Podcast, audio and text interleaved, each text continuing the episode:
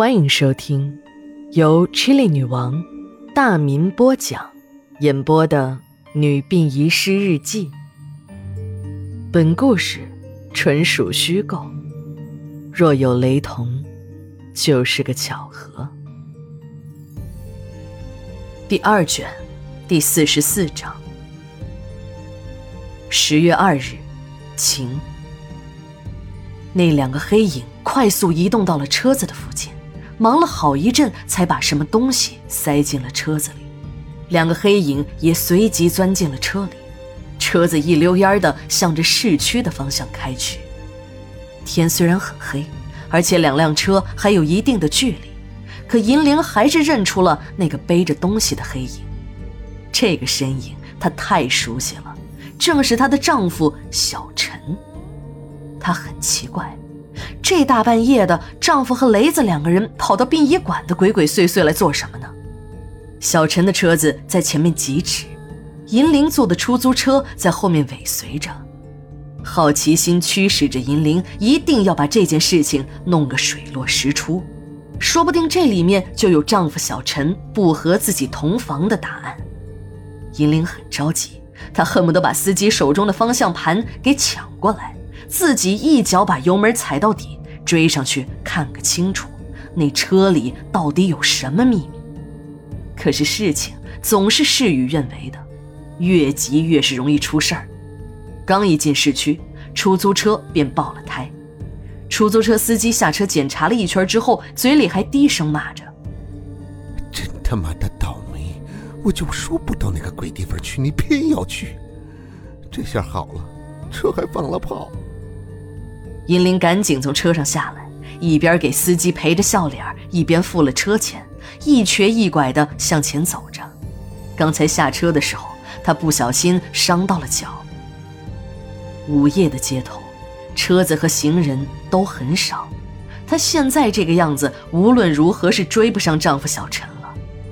银铃一边恨恨地骂着，一边拖着一条瘸腿向着家的方向走去。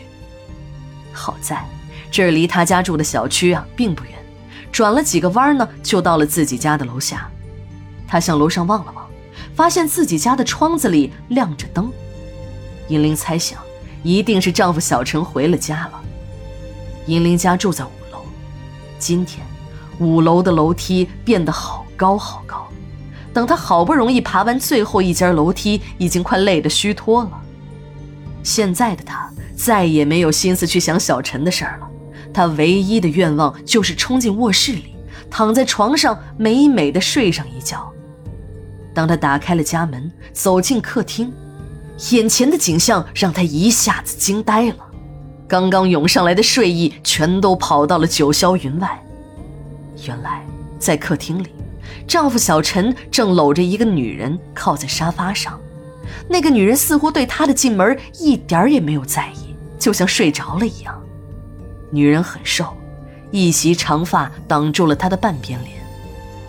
银铃气愤极了，小陈竟然敢当着自己的面和这个女人亲热，而且还是在自己的家里。这个小三也真是太嚣张了！看见自己这个原配进来，竟然一点反应都没有。平日里温和的和小绵羊似的银铃被彻底激怒了，他扔下了手中的包，朝着那个女人猛地冲了过去。小陈站起来想拉他，可银铃是真急了眼，文弱的小陈被他一把推出去老远，一下子重重摔在了地上，半天都没站起来。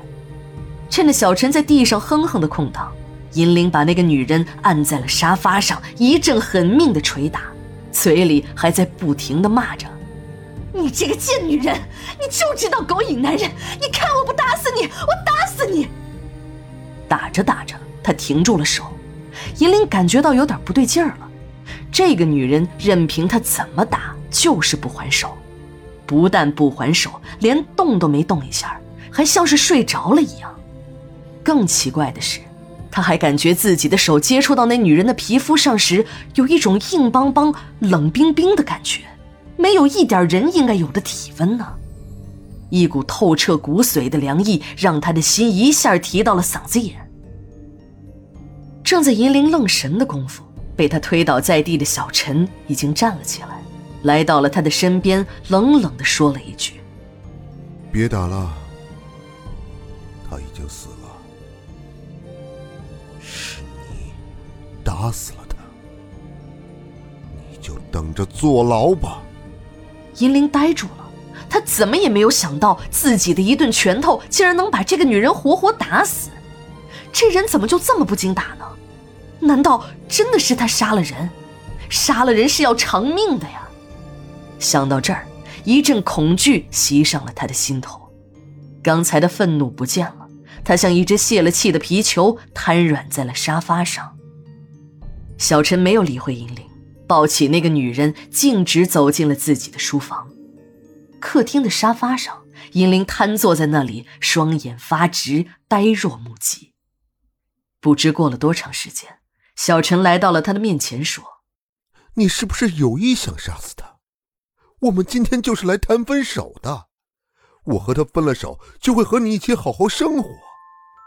现在，你不问青红皂白就把人给杀了，你这是谋杀！你早有预谋。”银铃一把拉住了小陈的手，带着哭腔说：“我根本就不认识这个女人，我怎么会谋杀她呢？”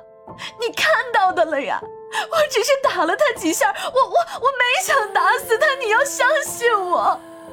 小陈打断了他的话，我相信你有什么用？你这解释还是留着给警察说吧，看他们能不能相信你的鬼话。银铃的心里一阵绝望，完了，如果小陈这唯一的证人也不帮自己说话，那自己就算浑身是嘴也说不清了。就在这时，小陈又说话了：“我怎么会忍心让你去坐牢呢？啊，只要你听我的，就不会有事。”听到事情还有转机，银铃冲着丈夫使劲的点着头。这时，她的心里对小陈还涌起了一丝感激。虽然这个男人在外面有了女人，可还是没有忘记夫妻的结发之情，还算是有点良心。小陈告诉他：“这个女的呀，叫小荣，是我的老相好。当年我爸非要坚持让我跟你结婚，我没办法，只好听了我爸的话。其实我心里一直喜欢小荣。现在小荣死了，尸体是不能让外人发现的，那样就会出大乱子。”说不定还会把你拉出去枪毙。一听说枪毙，银铃的腿都有点发软了。小陈接着说：“要不想被人发现，那尸体就得放在家里，还不能腐烂。不过这难不倒我，我给尸体做的防腐药水刚刚配好，你只要坚持每天给它喂下去就可以。这药水不但有防腐的功能。”还能保持身体水分不散失，也就是说，这尸体永远会停留在死亡的那一刻。银铃虽然对把一具尸体留在家里很反感，可她呢也没有什么更好的办法，这总比自己被警察抓到了枪毙要强吧。从此，银铃和小陈就开始了和这具女尸共处一室的生活。对于银铃来说，这还只是灾难的开始。十月三日，日记连载，明天继续。